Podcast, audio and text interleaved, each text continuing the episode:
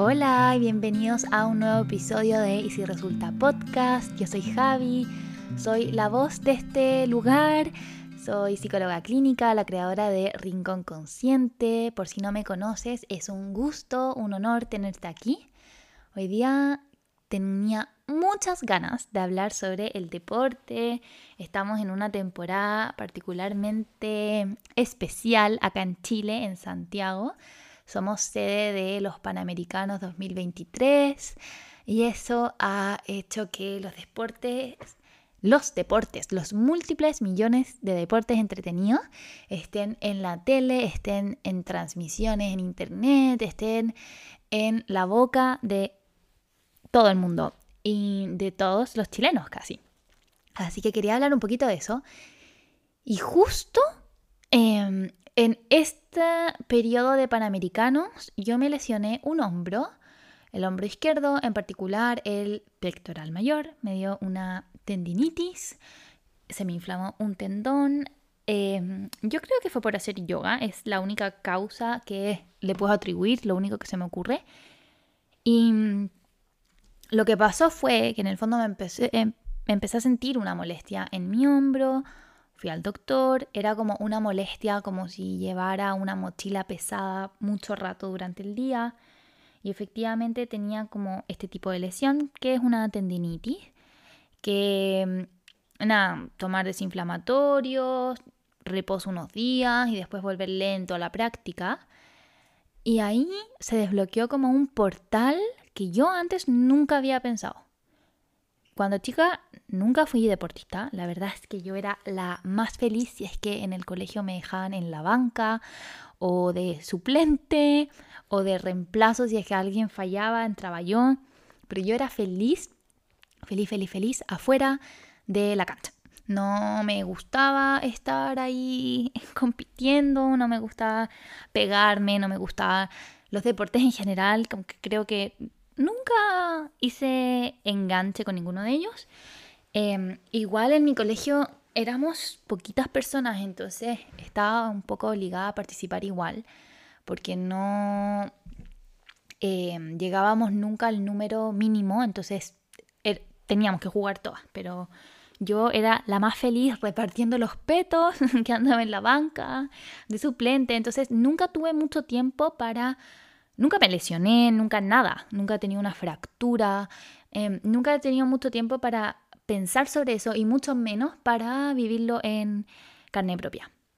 La cosa es que desde junio, que estoy muy, muy, muy comprometida con el yoga, no sé si practico todos los días, pero en la semana mínimo tres veces, em, hasta estas semanas donde empecé a sentir la molestia en mi brazo ya no se estaba haciendo muy cómodo, por eso fui al doctor, porque ya llevaba harto tiempo.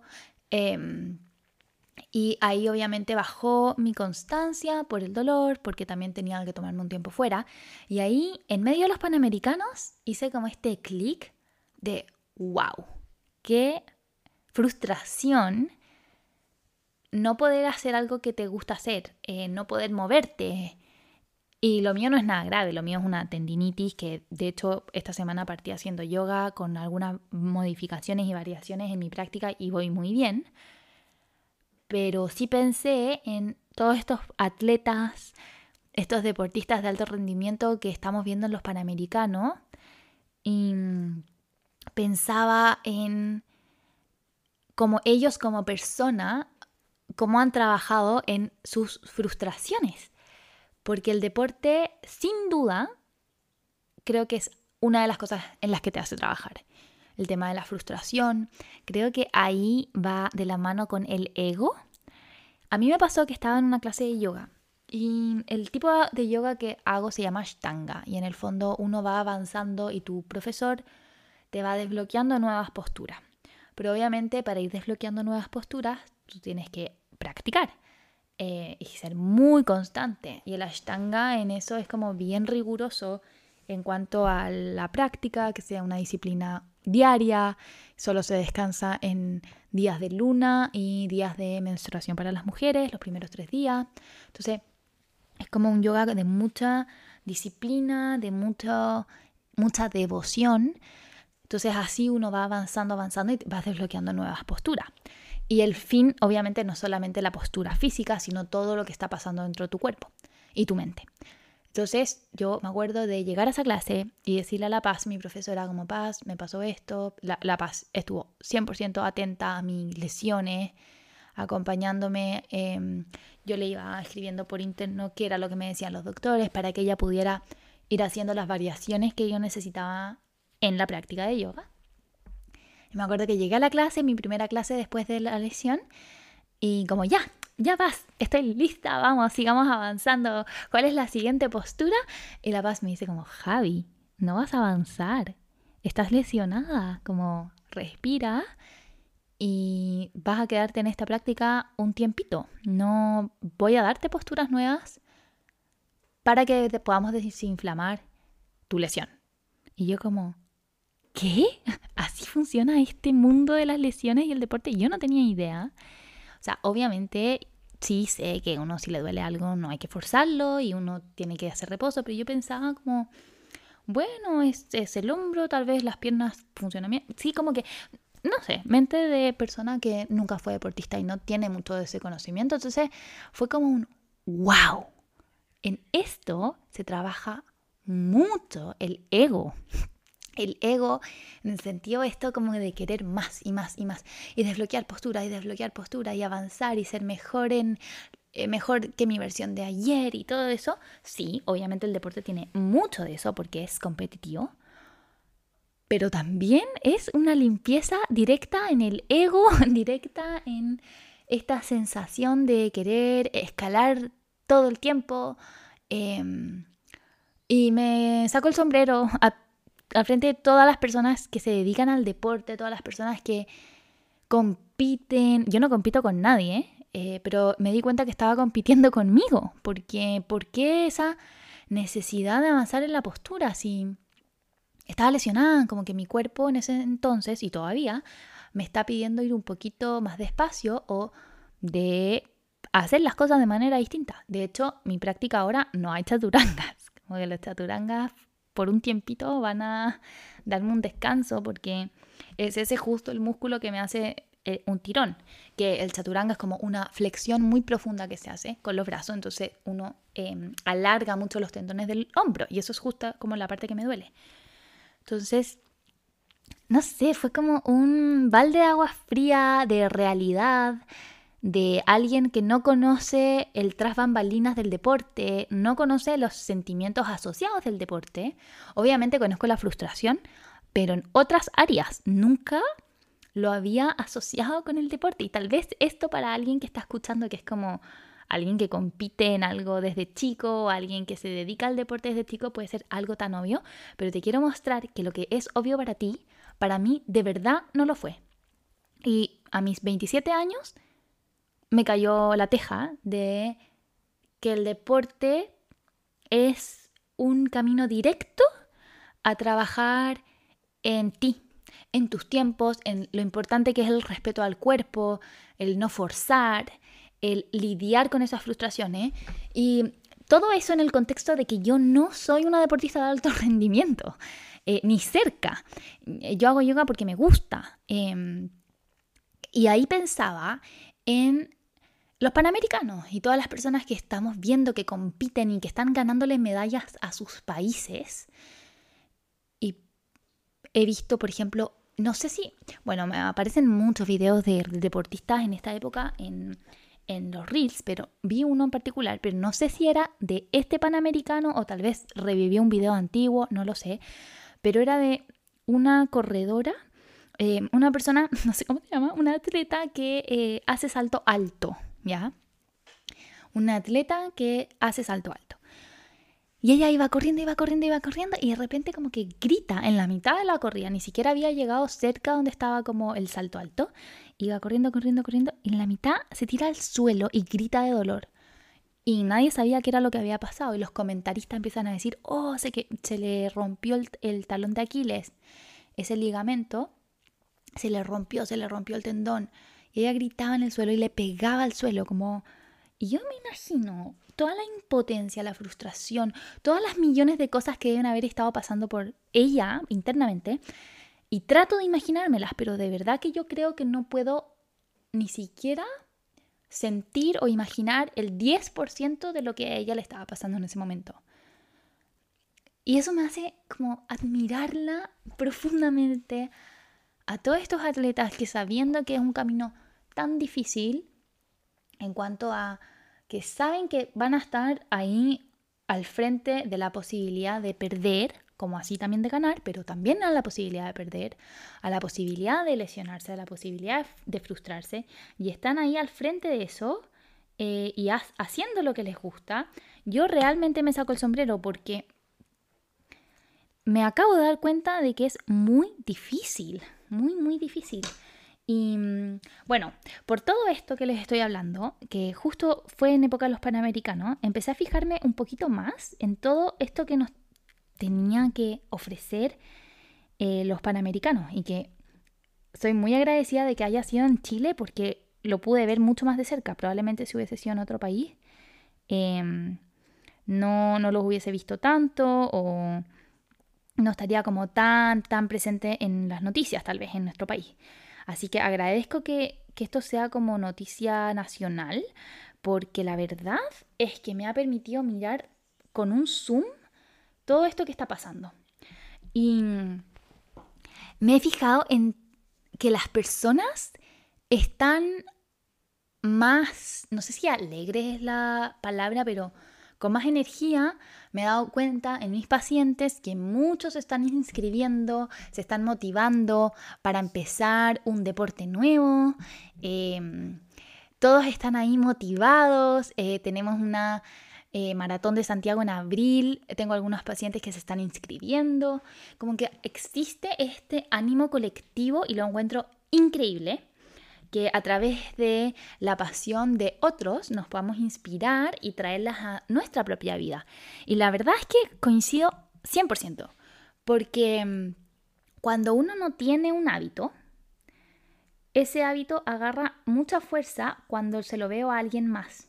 Por ejemplo, yo no hacía yoga, pero en esa época, como mayo, junio, yo empecé a ver a muchas personas que tenían una vida de deporte y les gustaba y, me inspiré. Y dije como ya, yo también quiero eh, cuidar más mi cuerpo, quiero ser más sana, me encantaría poder eh, ser más disciplinada también con el deporte. Me acuerdo que en ese entonces estaba viendo esta serie de Chris Hemsworth, que no me puedo acordar el nombre, pero es como un documental que hablan de eh, la salud de las personas y em, qué cosas aportan a que uno llegue bien a la vejez y todo eso. Entonces dije como, wow, en verdad, este es el momento para cuidar a la Javi del futuro. Entonces ahí empecé. Y mm, todo eso se dio y sí, se facilitó por la inspiración que surgió cuando pensé en los demás. Y creo que los panamericanos está haciendo un poquito eso, o sea, ver en la tele esta motivación, la barra, la gente vibrando alto con el deporte, dan ganas de ir y correr los 42 kilómetros. 45, no sé cuántos son. se nota que no soy atleta. Pero mm, creo que se entiende el punto. Es como ver a una persona vibrando tan alto en algo, dan ganas de intentarlo. Y no solo en el deporte, esto pasa con muchas cosas. Si oí un concierto y veo a las personas ¡pah! pasándole increíble, guitarras, batería, tambores, de todo, em, probablemente salga al concierto como, ¡ay, qué ganas de saber tocar un instrumento! Como me encantaría, me voy a meter una clase de instrumento, qué rico. O también cuando uno ve como alguna manualidad entretenida que uno le gustaría hacer, eh, uno empieza a ver, ah, ya me voy a meter, voy a ver eh, una clasecita, empiezo a comprarme los materiales y ahí uno empieza como a eh, buscar cosas nuevas, pero todo eso es desde la inspiración al ver visto la realidad de alguien más. Y eso es muy lindo, el poder inspirarnos de otros seres humanos, poder inspirarnos de las pasiones de los otros seres humanos.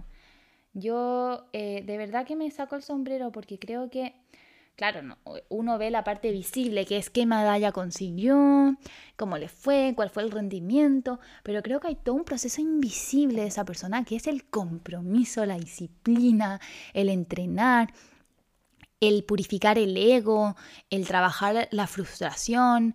Esa persona para estar donde está, yo les apuesto que ha perdido mil veces y eso es un trabajo interno que yo creo que es más valioso que cualquier medalla, pero esa es mi opinión. Yo sé que para otras personas importa mucho más la cantidad de medallas, pero yo creo que trabajar a ese nivel en ti, en medio de una competencia donde se está jugando una medalla para tu país y estás representando una nación, poder trabajar ante esa presión y lidiar con la probable frustración de perder, uff, me saco el sombrero, realmente. Creo que es un trabajo interno gigantesco y creo que no muchas veces he escuchado sobre esto. No muchas veces he escuchado sobre toda esa limpieza, todo ese trabajo, ese pulido que tienen que hacer los deportistas para llegar a donde están. Porque imagínense perder, imagínense esa atleta de salto alto que les estaba contando, si ella no trabajara en ella misma, esa caída, esa ruptura de ligamento o de tendón en la mitad de una competencia transmitida en todos los canales, eh, representando a su país, con gente gritándole, con mucha gente que la fue a ver. Imagínense cómo le pegaría ese impacto si ella no trabajara en su frustración, en su ego, en sus ganas de ganar, en su poco respeto a su cuerpo yo creo que no sería posible o sería, habría un daño psíquico muy, muy grande. Entonces, nada, es solamente sentir admiración por ese trabajo tal vez más interno, más invisible, más privado, que uno no ve, pero uno se puede dar cuenta que los deportistas lo tienen. Em, personas que aman el deporte y que se fracturan y no pueden eh, hacer lo que quieren por mucho tiempo o lo pueden hacer pero de manera más limitada. ¿Cómo es ese trabajo interno que hace esa persona? Es un trabajo realmente impactante, realmente impactante de, de estar ahí calmándose de ya, hoy día no estoy pudiendo practicar, hoy día no estoy avanzando, me encantaría estar haciendo esto, me encantaría estar progresando, pero no puedo, mi cuerpo no puede, mi cuerpo en este momento tiene una limitación y cómo puedo estar bien con eso? ¿Cómo puedo hacer las paces con eso? Eh, no sé qué les parece, pero yo lo encuentro un temazo. Puede que ustedes ya lo tengan internalizado, pero yo acá soy una deportista muy novata. Recién, ni siquiera sé si me puedo considerar deportista todavía, pero sí soy alguien que está haciendo deporte, incorporándolo a su vida. Como les, les dije antes, hacía clases esporádicas, pero así como que alguna vez estuve en un equipo comprometida para algo, mm, no. Em, entonces esto para mí es muy lindo de ver, muy novedoso y muy valioso también. Me inspira y me enseña un montón. A ustedes les hice la pregunta por el Instagram, que es arroba rincón.consciente. Les hice una pregunta hace unos días, les conté que quería hablar un poquito de los panamericanos y el efecto que tenía en nuestra sociedad, en nuestro día a día y qué opinaban ustedes y me llegaron unas respuestas muy muy buenas que se las quería compartir. Em, no tengo las cosas textuales, pero fui resumiendo algunos de los que más se repitieron y me gustó mucho. Dijeron, bueno, lo que ya estábamos hablando de que están muy inspirados, que están siendo más llamados a cultivar propios hábitos más saludables e incorporar más deporte en su vida, en su día a día. También dijeron que las familias están más unidas porque ahora es un panorama juntarse a ver X deporte, gritar a todo pulmón ahí con la familia, hacer un picoteo, una comidita, pasar tiempo en familia. Otra cosa que rescataron mucho es que Hoy día en la televisión se le está dando tiempo y pantalla a otros deportes y esto es muy, muy bueno. Yo creo que nunca había visto, por ejemplo, un em, campeonato de surf en nuestra televisión. nunca lo había visto. Había visto campeonatos de surf, pero porque A mi marido le encanta, entonces había visto antes, pero no creo que sea algo muy común de ver, como ya vayamos a ver el campeonato mundial de surf a la tele, no se encuentran. Hay que meterse a un streaming, es todo un, un trámite poder hacerlo. Em, lo mismo con el judo, lo mismo con lanzamiento de bala, nado sincronizado, distintos tipos de gimnasias artísticas. Y creo que, que le estemos dando más pantalla, más espacio a esos deportistas, a esos deportes. Em, no sé, lo encuentro tan positivo, me dan unas ganas que después de los Panamericanos se siga manteniendo eso, sigamos eh, viendo otro tipo de deporte, no solo porque es entretenido verlos y conocerlos, sino que también porque esos deportistas realmente se lo merecen. Es mucho el esfuerzo, es mucho el tiempo, mucho el entrenamiento, son muchos, muchos, muchos los recursos externos y, e internos eh, para estar donde están y creo que sería muy bonito poder visibilizarlo más, que como país podamos estar más orgullosos tal vez de nuestros deportistas, conocerlos más, apoyarlos más. Creo que esa es una buena palabra, apoyarlos. Y podemos apoyarlos viéndolos, eh, dándoles más espacio, más tribuna, más apariciones. Eh, a mí me encantaría, por ejemplo, poder hablar con alguno de ellos, invitarlos al podcast o em, no sé, entrevistarlos, aunque yo no soy periodista, pero me encantaría poder tener una conversación con ellos para que me cuenten sobre este camino de superación personal que han tenido. Creo que es una sabiduría tan grande eh, y qué lástima que no les demos el espacio, la tribuna, el escenario suficiente como para podernos nutrir de eso.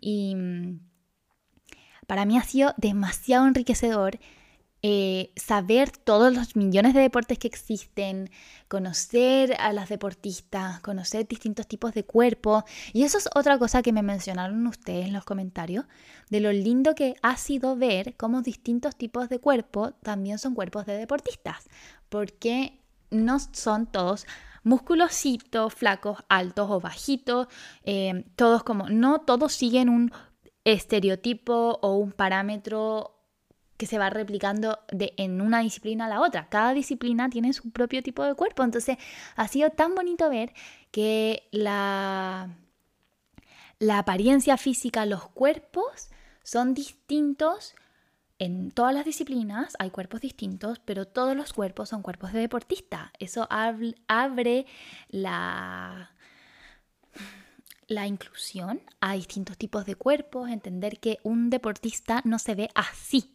sino que se puede ver de múltiples formas. Puede ser alguien flaquito y muy alto, puede ser alguien bajito, con más, eh, más cuerpo, más curvas, no sé, puede ser eh, muy musculoso y ancho.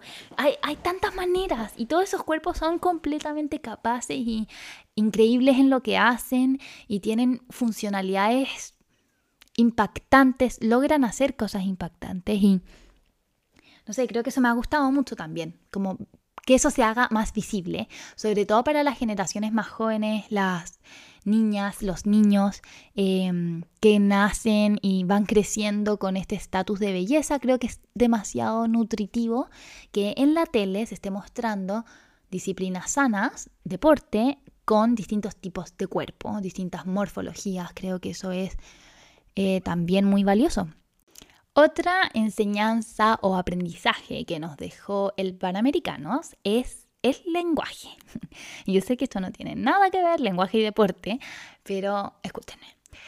He visto muchas quejas a los titulares de los diarios y de la prensa en nuestro país, en Chile.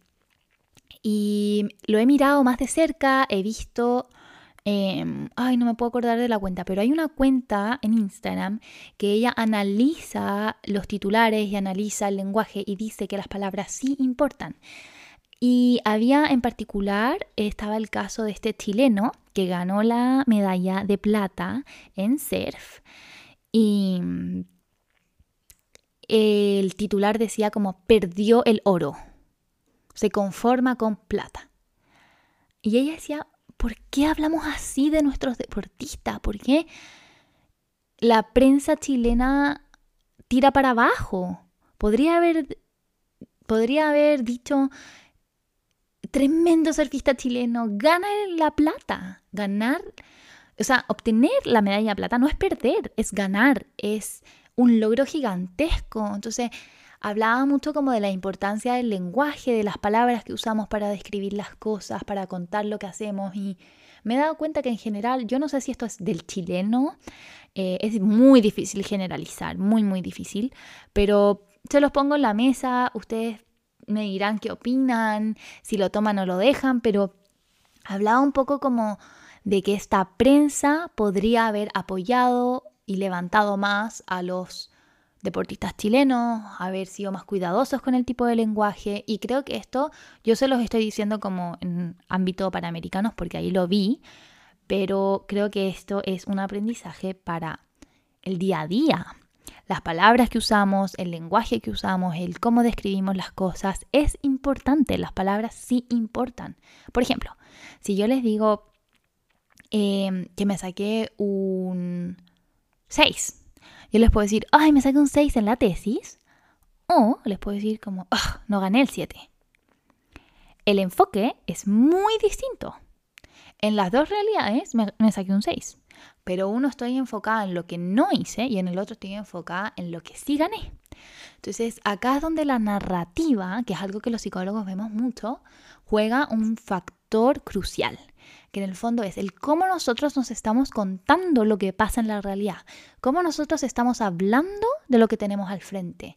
Estamos hablando desde el orgullo, desde la admiración, desde eh, el compañerismo, desde el apoyo, o estamos hablando para como, como meterle el dedo en la herida, como que le duela un poquito, como, no sé si es malicioso, pero sí es como este ánimo de generar un poquito de polémica, em, de no apoyar al 100%, de mostrar el defecto del otro, em, de mostrar el defecto del proceso. Creo que como seres humanos tenemos esa costumbre de siempre estar enfocados en lo que no funciona. ¿Y qué pasaría si cambiáramos el lenguaje? Si habláramos más de lo positivo, de lo que sí funciona, de lo que sí admiramos, de lo que sí hemos ganado, de todo lo que sí hemos hecho bien. Eh, obviamente chascarros van a haber siempre, errores van a haber siempre, lesiones van a haber siempre, derrotas van a haber siempre. Pero del lado A también van a haber ganancias, aprendizajes, medallas ganadas, eh, nuevas posturas desbloqueadas. Siempre es, la vida se trata del lado A y el lado B pero sí depende de nosotros enfocarnos en uno o en el otro.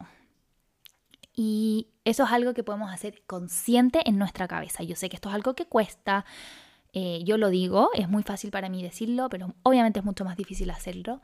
Pero de verdad que la narrativa es crucial. Las palabras importan mucho porque las palabras crean realidades. Así es. Em, eso.